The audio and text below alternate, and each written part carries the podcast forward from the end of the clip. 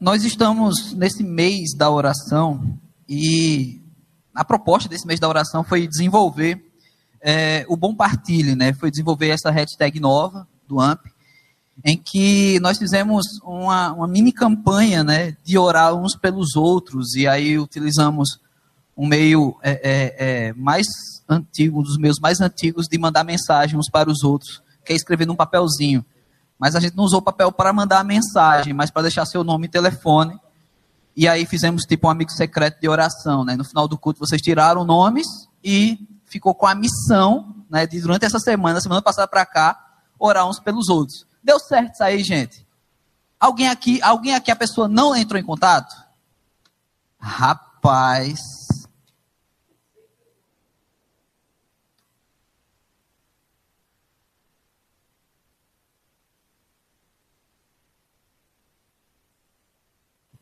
Ui, tem umas seis pessoas aqui que a pessoa teve vergonha, não deu certo. Sabe, a pessoa não conseguiu entrar em contato. Então, é hoje nós vamos fazer no final do culto a mesma coisa, só que hoje nós vamos ter dois sorteios, dois sorteios diferentes, né? Então, não é para você que não recebeu a oração receber mais, não, não, não é isso não. Ah, a gente vai dividir agora entre rapazes e moças, machos né, e as damas, ok? E aí você vai orar por uma garota durante a semana, ou com uma garota, e o rapaz vai orar com o rapaz, beleza? Aí eu recebi alguns relatos de, de que foi constrangedor, foi vergonhoso e tal, uma moça, um rapaz, não sei, aí vai de pessoa para pessoa, mas eu acredito que se a gente fizer essa jogada aí com os nomes, vai dar super certo. E aí eu quero também é, uma palavra antes da gente começar, agradecer a galera que atendeu aí a, a, ao apelo, né? Para hoje também tá dando uma força aí é, na recepção, para estar tá dando uma força lá na convivência, o pessoal de azul. Um aplauso aí para essa galera que recebe a gente. Muito obrigado. Vocês que estão dando essa, esse apoio, essa força para que a convivência ela, ela continue crescendo e vai vir coisa nova aí para a convivência, vai vir mais coisas por aí. Bom, mas a proposta do bom partilhe não é apenas uh, orar uns com os outros, mas é um incentivo à oração mesmo. É para que a gente busque mais, para que a gente gaste mais tempo, melhor dizendo, para que a gente invista tempo com Deus. Mas essa coisa do tempo é muito complicado. Sabe, eu já conversei com muita gente sobre essa, é, essa questão do tempo da oração. E não, mas é porque eu tento fazer de manhã, mas aí já, aí já, já não dá. Eu tento fazer à noite, aí também não dá. Parece que tudo coopera para não dar certo. E é uma relação esquisita esse negócio de dedicar tempo a Deus. Realmente parece que tudo aparece nessa hora, né, quando você reserva, sabe? Não seria muito esquisito se a gente não olhasse também para um lado espiritual da coisa. A proposta é que a gente sinta dificuldade mesmo para orar, para que a gente não tenha isso, para que a gente não busque Deus, para que a gente não tenha relacionamento com Deus. E por isso que a gente está dando empurrões. Vamos orar, vamos orar. Mas tem um outro detalhe. Sempre que você consegue se dedicar muito para uma coisa, pode olhar para a sua vida e pense bem, me dedicar ao trabalho, me dedicar ao estudo, dedicar uma namorada, né? Tem cara que ele consegue ficar bonito para conseguir uma namorada, sabe? Ele se esforça, né? Para a mulher é mais fácil, né? Você já tem toda um, uma gama de opções da Jequiti para deixar bonita. E porque existe mulher feia, né? Não existe mulher feia, existe mulher que não, não conheceu ainda a Jequiti. E aí, é, nós temos essa coisa, essa relação tempo com essa coisa de buscar a Deus. E eu comecei a pensar como a gente consegue tempo para tantas outras coisas, porque nós temos motivos. Sabe? Eu conheço pessoas que conseguem dedicar mais de oito horas por dia para estudar para concurso. E para muitos de nós aqui, inclusive eu, é difícil para caramba. É difícil. Uma vez, um, um, um, dos jogadores mais, não sei se ainda é ou já foi, um dos jogadores mais bem pagos do mundo, né, Tiger Woods, ele foi, ele foi numa reportagem, o repórter disse para ele, rapaz, para você chegar onde você chegou, você teve muita sorte. Aí pegou, é, eu treino 9 a 10 horas por dia, isso é sorte? O cara treina 9 a 10 horas por dia. Investimento de tempo. Mas ele tem uma motivação, ele ama fazer o que ele faz, E outra motivação que foi, aconteceu depois é que ele ficou milionário fazendo o que ele fazia. Então a motivação ela continuava crescente. Qual é a nossa motivação para orar? Nós temos motivos para orar. Se a gente não consegue tempo para orar, se essa relação tempo, essa coisa espiritual, não, porque tudo parece que me atrapalha. Eu sei, acontece esse lado espiritual, mas a gente também não pode ficar refém disso tudo, né, usando como uma desculpa gospel. Satanás está me perseguindo. Quando eu vou orar, quando eu vejo Satanás mexendo no meu relógio, sabe? Ele rodou né, os ponteiros do meu relógio e acabou o tempo. Toda vez que eu vou orar, me dá sono, sabe? Eu tenho que ir para uma sessão de descarrego, né, que, que tire, uma sessão de descarrego arrebite, né? Aquela que vai tirar o seu sono, né, que vai te deixar, né? Não. Eu acho que tem alguma ligação também com motivação. E eu quero pensar, oh, muito obrigado. Vou deixar aqui em cima. Você é um servo. Obrigado, viu? É aquele que serve, né? O servo. Obrigado, César. No Salmo 90, versículo 12, é um texto muito conhecido. Ensina-nos a contar os nossos, nossos dias para. Cadê os embaixadores? Ensina-nos a contar os nossos dias para. Ok, ok, muito bem para que alcancemos coração, um coração sábio. Né? Visto que foram duas garotas que falaram ao mesmo tempo, por isso que elas falaram no plural. Mas o texto diz para que alcancemos coração sábio. Qual é a proposta aqui? Primeiro, aqui eu estou falando do Salmo 90. O Salmo 90 é o único salmo escrito por Moisés, é uma oração. E, e, e, esse Salmo 90, Moisés, ele descreve sobre a, a, questão do tempo para com o homem, a, tipo, a eternidade de Deus e a vidinha do homem, que ela é, ela é finita, né? A infinitude versus a finitude. E aí, é, hoje eu estava pesquisando e eu vi uma frase do John Stott que eu achei muito massa. Ele diz o seguinte: a criação é uma manifestação visível do Deus invisível. Certo? Também no Salmo diz, né? Os céus declaram a glória de Deus e o firmamento, né? as maravilhas da sua majestade. Então, é, é, John Stott viu nisso tudo que a criação realmente, tudo aquilo que Deus fez, é uma maneira visível da gente entender, ou buscar, ou enxergar o Deus invisível. Aí eu, inspirado por John Stott, né, é, ou por Deus, eu espero que tenha sido por Deus, ah, eu escrevi o seguinte: a oração é uma manifestação de um relacionamento natural ao nosso Deus que é sobrenatural. A oração é uma manifestação é, de, um, de um relacionamento natural com o nosso Deus que é sobrenatural. Há um tempo atrás, há uns dois meses, eu preguei aqui no domingo pela manhã na igreja sobre é, é um, um, confronto de duas ideias, o natural e o sobrenatural. Né? Mas isso é um outro assunto. A, a, essa, essa frase, quando eu escrevi sobre a oração, porque a oração ela deve nos levar a ter um relacionamento natural, como eu deveria ter com meu amigo, com minha amiga, com minha esposa, é, onde você deveria ter com seus pais, dos melhores relacionamentos. Claro que entre amigos às vezes tem relacionamentos quebrados, entre pai e filho tem relacionamentos quebrados, a gente encontra também isso por aí. Mas dos melhores que eu estou falando é que tem que ser um relacionamento onde haja diálogo, onde você conhece a pessoa, onde bate uma química, rola uma intimidade. Pois é, a oração, ela tem que ser isso aí ela tem que ser esse relacionamento puramente natural, bom, mas com Deus que é sobrenatural, que vai além disso. Mas por que Deus quer tanto isso de nós? Quando o salmista, né, nesse caso Moisés, escreveu esse, esse, esses textos do Salmo 90, e ele chegou nesse versículo 12, ele fala que a gente é um conselho, é, é uma oração, né, mas serve para nós como conselho, de que devemos contar os nossos dias. Ele pede isso na sua oração e eu transfiro isso para nós hoje. Por que ele está pedindo para contar os nossos dias? A questão aqui, a relação, é, como eu falei, no Salmo ele já está tratando aqui da finitude humana contra ou versus a infinitude de Deus. E aqui ele está pedindo a Deus que dê um coração para ele preparado para discernir o tempo, para aproveitar o tempo, para aproveitar o melhor dos dias e atingir essa sabedoria dentro de si mesmo. Então, o que pensar do tempo?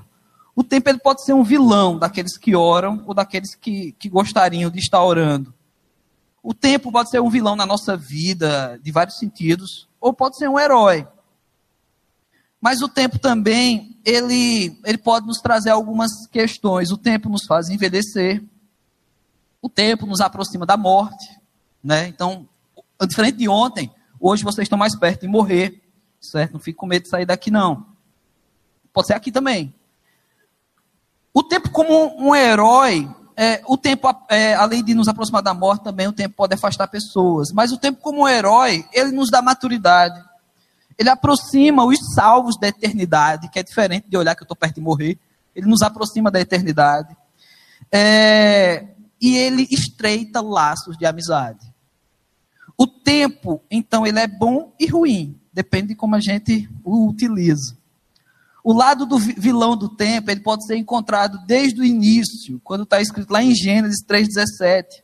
E a Adão disse: Visto que atendesse à voz da tua mulher, e comeste da árvore que te ordenara que não comesses, maldita é a terra por tua causa. Em fadigas obterás dela o sustento durante os dias de tua vida. O desgaste do tempo e o desgaste do trabalho. Agradeça Adão. Então, tudo isso vem sobre nós desde a criação, desde a desobediência, lá no começo, e desemboca num tempo que pode ser o nosso vilão. Agora eu quero refletir com vocês o texto da noite, que é em 2 Pedro, capítulo 3, a partir do versículo 1. Então, abra aí sua Bíblia, o aplicativo dela. 2 Pedro 3, a partir do 1. Vamos ver o que diz aí a palavra de Deus. Ok? 2 Pedro. Quem não conseguiu achar, 2 Pedro fica ali depois de 1 Pedro. É uma sequência. É uma sequência lógica. Eu estou explicando isso para pessoal de humanas, certo? É uma sequência lógica depois do 1, 2, ok? Eu também sou de humanas, viu, gente?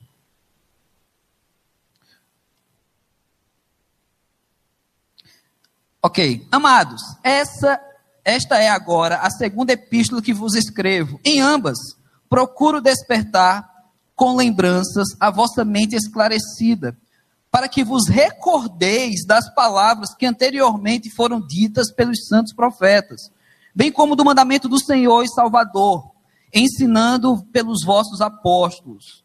Tendo em conta, antes de tudo, é, nos últimos dias viram escarnecedores com seus escárnios andando segundo as próprias paixões e dizendo: Onde está a promessa da sua vinda? Porque desde os que os pais dormiram, todas as coisas permanecem como desde o princípio da criação. Porque deliberadamente esqueceram que de longo tempo houve céus, bem como terra, a qual surgiu da água e através da água pela palavra de Deus, pela qual veio a perecer um mundo daquele tempo afogado em água. Ora, os céus que agora existem, a terra, pela mesma palavra, têm sido entesourados para fogo, estando reservados para o dia do juízo e destruição dos homens ímpios. Há, todavia, uma coisa, amados, que não deveis esquecer: que para o Senhor um dia é como mil anos, e mil anos como um dia. Não retarda o Senhor a sua promessa, como alguns julgam demorada, pelo contrário ele é longânimo para convosco, não querendo que nenhum pereça, senão que todos cheguem ao arrependimento. Deus, aplica a tua palavra, Senhor Deus, em nossos corações, ó Pai. E assim como Moisés, Senhor Deus, te pedimos, ó Pai, ensina-nos a contar os nossos dias ensina-nos a ter sabedoria quanto ao tempo dedicado e nos ensina a dedicar bastante tempo de relacionamento contigo. É assim que eu te oro, ó Pai. Em nome de Jesus. Amém. Eu falei aqui no começo a dificuldade que a gente encontra tempo para orar e as coisas que aparecem na nossa frente. E logo em seguida eu mencionei também que a gente consegue encontrar tempo para fazer outras coisas, pois temos motivos. Ou seja, o que nos dá motivação a gente corre atrás. Agora, eu queria pelo menos desse texto que nós lemos agora em 2 Pedro, pensar em três motivos que devem nos levar a orar. Em pensar em pelo menos três situações que devem colocar a, a, o nosso coração em ponto de incômodo. Eu preciso orar por isso. Eu preciso encontrar tempo para orar por isso. Então, que o nosso bondoso Deus, então, nos ensine a cuidar bem do tempo.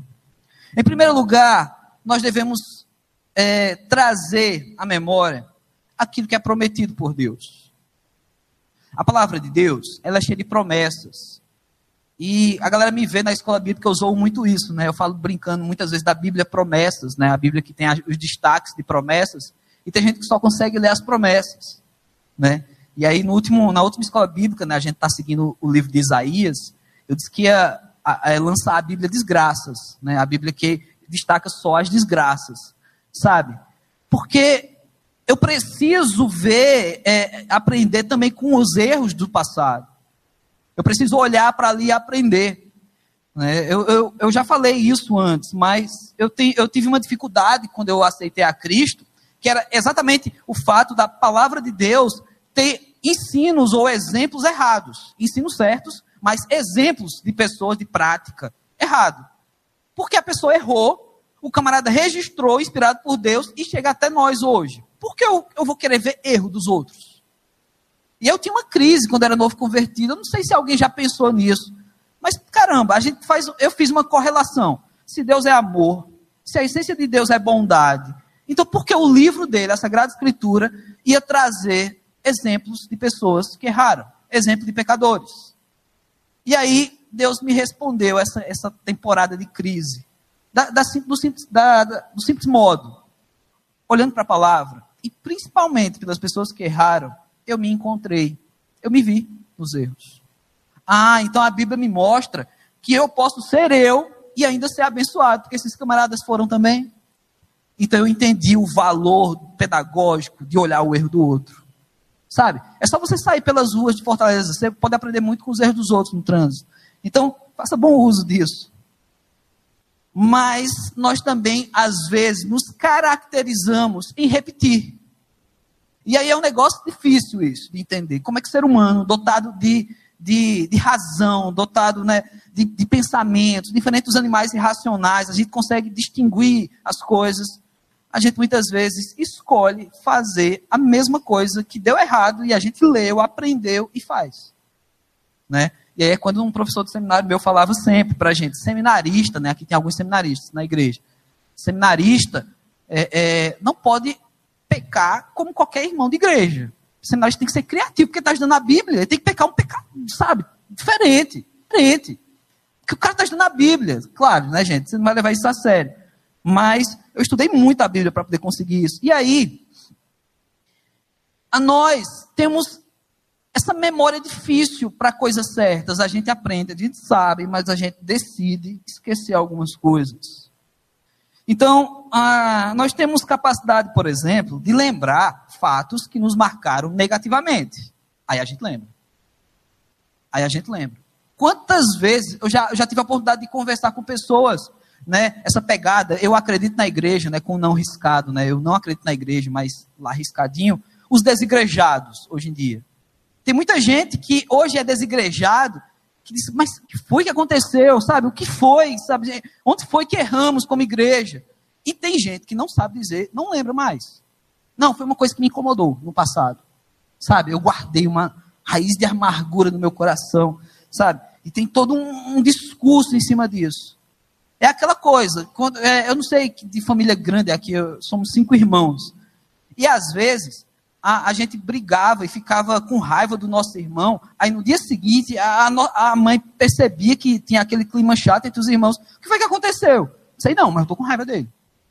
Sabe, não sei não, mas a gente brigou por algum motivo e eu guardei a amargura. O motivo eu não preciso lembrar. Pois é, a gente costuma guardar isso. Enquanto os melhores momentos, em muitos casos, eles ficam destinados a fotos e vídeos perdidos. Na verdade, hoje em dia, perdemos tanto tempo registrando os melhores momentos que perdemos o tempo de, para verdadeiramente viver os melhores momentos. E aí é uma crítica às redes sociais.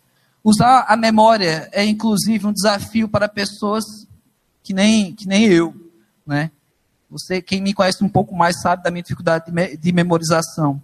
Mas a palavra de Deus, ela é recheada de pessoas que dependiam de sua memória para compartilhar decretos de Deus. E aí na teologia, quando a gente estuda isso, a gente conhece a tradição oral, né? Pessoas que aprendiam ouvindo e transmitiam aquilo que aprenderam ouvindo. como era difícil no passado. Eles não tinham Bíblia no celular, eles não tinham Bíblia de papel, e eles transmitiam usando a memória. Mas por que eu estou insistindo tanto a falar da memória? Porque devia ser pelo menos pela memória de coisas que já ouvimos falar de Deus, de coisas que lemos na palavra de Deus, que nós já teríamos motivos de sobra para orar. Quer motivação para orar? Lembra o que é que Deus prometeu para você? Lembra daquilo que Deus prometeu e já se cumpriu, que é a morte em cruz de Jesus e a salvação pela graça. Lembra de como isso vai desembocar na tua vida, quais são as responsabilidades. Lembra do ID?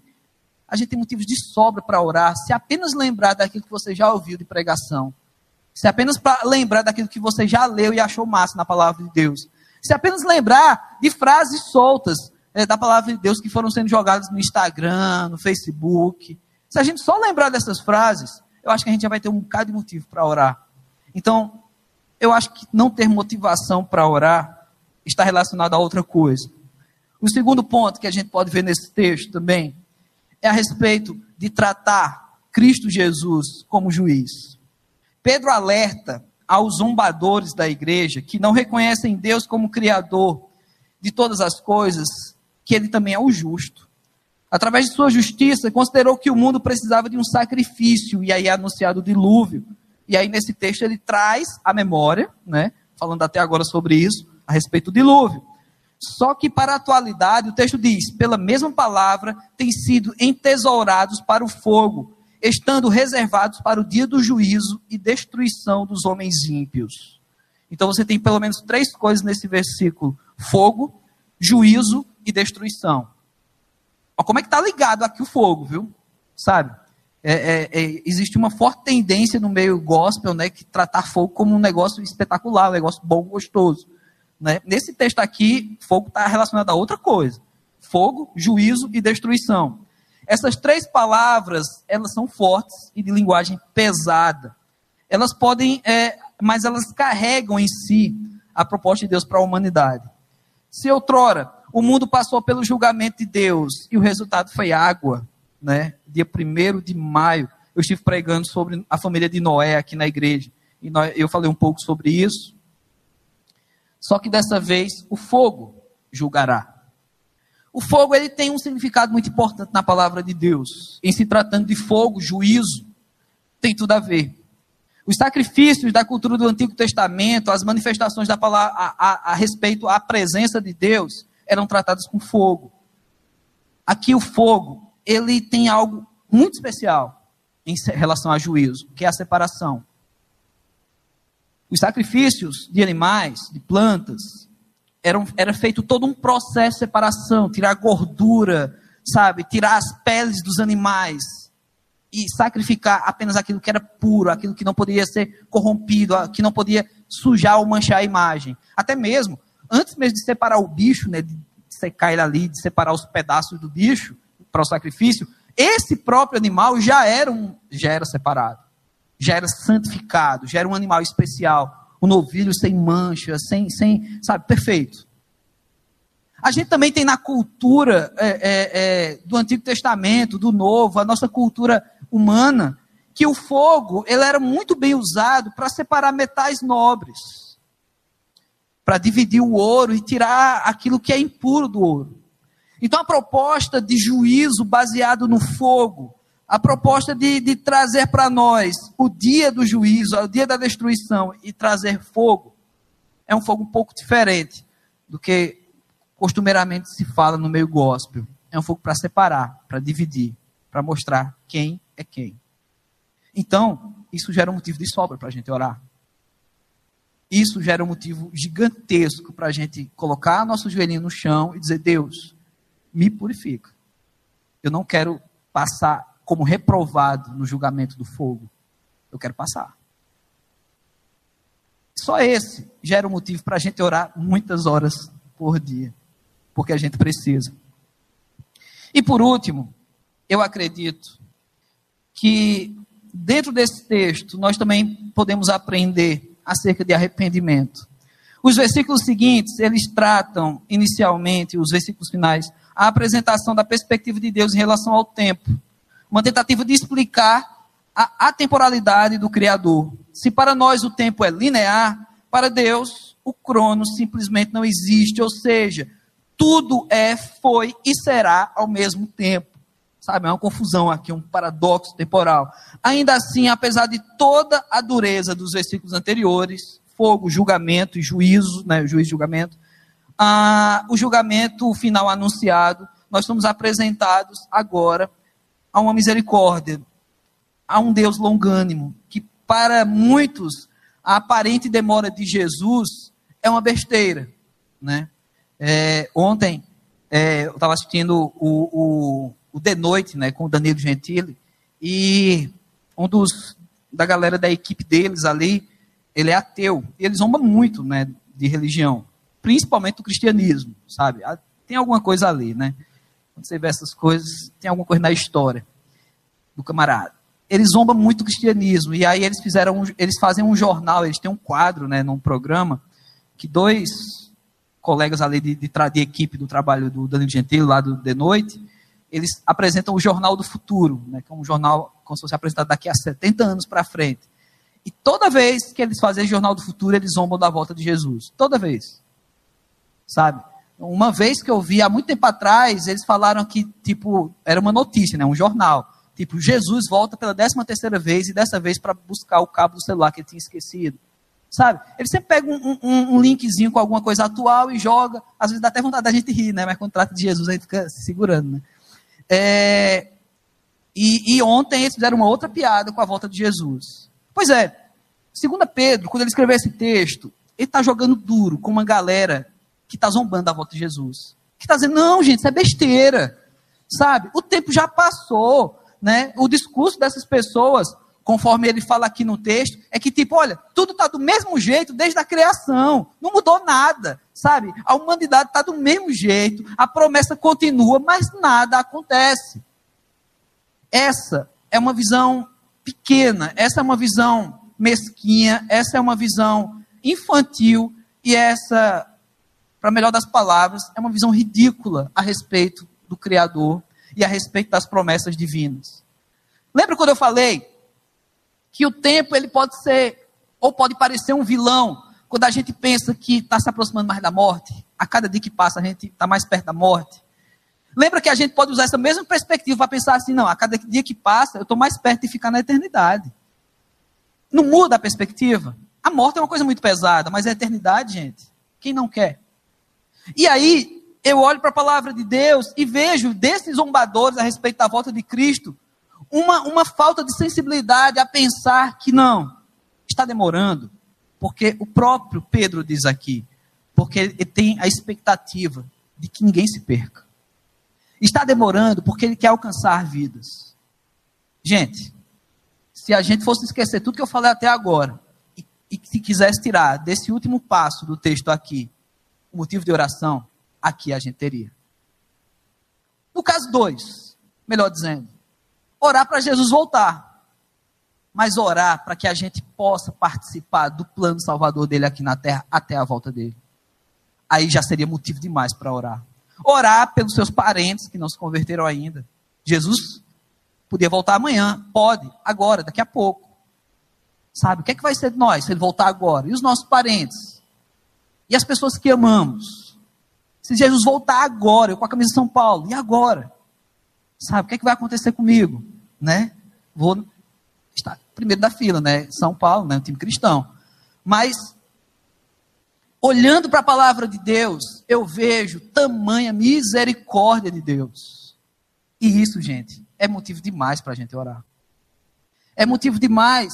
E é interessante porque ele, ele pega justamente esse confronto de quem não consegue discernir a Deus, de quem não consegue discernir ao tempo, de quem não consegue discernir a misericórdia, e se utiliza da sua maldade, se utiliza da sua sapiência para zombar das coisas de Deus. E aí o texto diz: senão que todos cheguem ao arrependimento. Todos. Aí é um confronto, né? Calvinismo aí e tal. Mas a proposta aqui é que ele, a expectativa é que todos. E chegar arrependimento é reconhecimento ou oportunidade de salvação dada à humanidade. Assim o tempo que tanto pode ser um vilão como um herói, a qual aguardamos o retorno de Jesus Cristo, ele deve ser compreendido como uma expressa manifestação de amor. Se ele nos ama tanto, se Jesus Cristo deu um tempo para que você estivesse aqui, se ele deu um tempo para que você tomasse sua decisão também, ou se ele ainda está dando um tempo para que você tome sua decisão séria, definitiva com Cristo Jesus, isso já é motivo de oração de sobra. Não esqueçamos, gente, quem ele é para nós. Esse texto pede para lembrar das promessas. Esse texto diz para a gente se ligar, porque o julgamento, ele realmente vai dizer quem fica e quem vai, quem vai para o inferno e quem vai para o céu. E por último, ele está preparando um lugar para nós. Não sabemos quanto tempo isso ainda vai render. Mas se até agora não aconteceu, louvado seja Deus, porque a gente deu tempo da gente chegar até aqui mas eu acredito que ainda há muitas pessoas que eu e você gostaríamos que tivesse aqui também.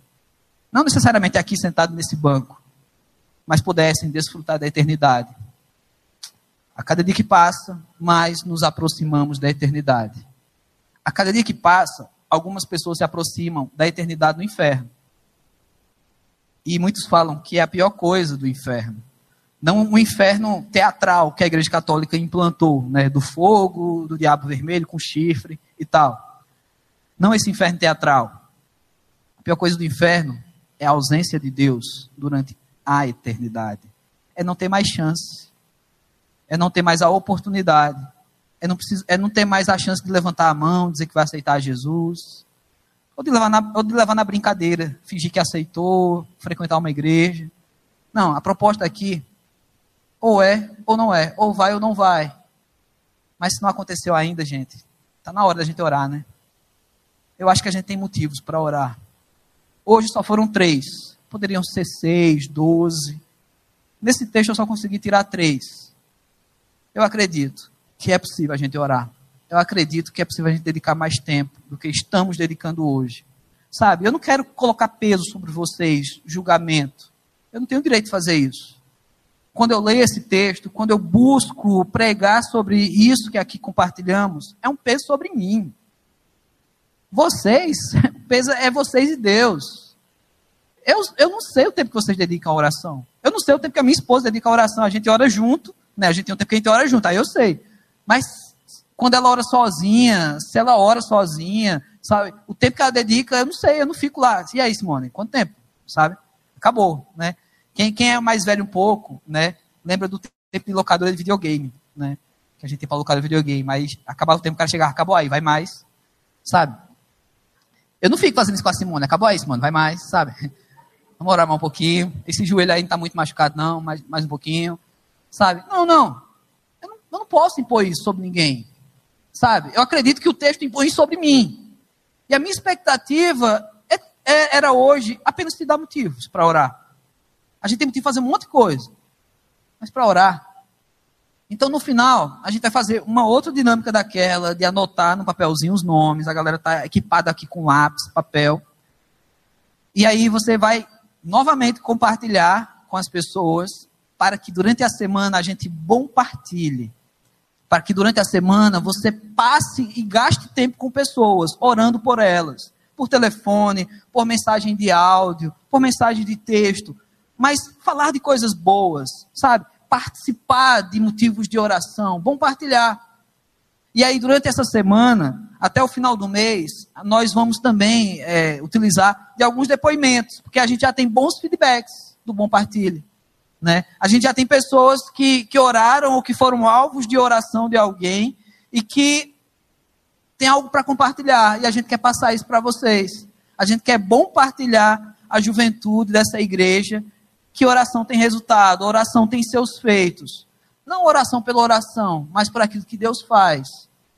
E Ele quer muito que a gente gaste, que a gente invista esse tempo com Ele. Então vamos orar, vamos ficar de pé. Já vou chamando os meninos da banda aqui. E, e vamos dedicar um tempo aí, enquanto os instrumentos toquem. É, passa um tempo aí orando. Fala com Deus aí. Eu estava na mesa de som antes do, do, do começar, quando eu estava ali observando como é que funciona a mesa de som da igreja, no culto da, dos adolescentes, né? A qual essa banda também tocou, né? Eles estão numa maratona hoje de música. Tocaram culto dos adolescentes e no nosso culto. E aí eu vi que tem um quadro, né, uma lousa branca lá no, na mesa de som, ali do lado esquerdo da mesa de som. Aí eu peguei e escrevi, você já orou hoje? Né? Eu espero que isso aí fique, né, pra galera que for chegando pra mesa de som para servir na igreja, gaste um tempinho para orar também. Às vezes a gente chega tão estressado, né, tal. Né? Isso não é indireta pro Léo, sabe? Não. Isso é para funcionar durante os domingos da igreja, sabe? Mas eu acho que devia ser um negócio, era tão bom, né, que tivesse essa frase pregada, assim, essa pergunta, em tudo quanto é lugar, você pegar um táxi, você já orou hoje? Um ônibus, você já orou hoje? Sabe? Para incomodar a gente mesmo, sabe assim, para dizer, e agora? Né? Eu apresentei alguns motivos. Você também tem os seus. Então baixe sua cabeça.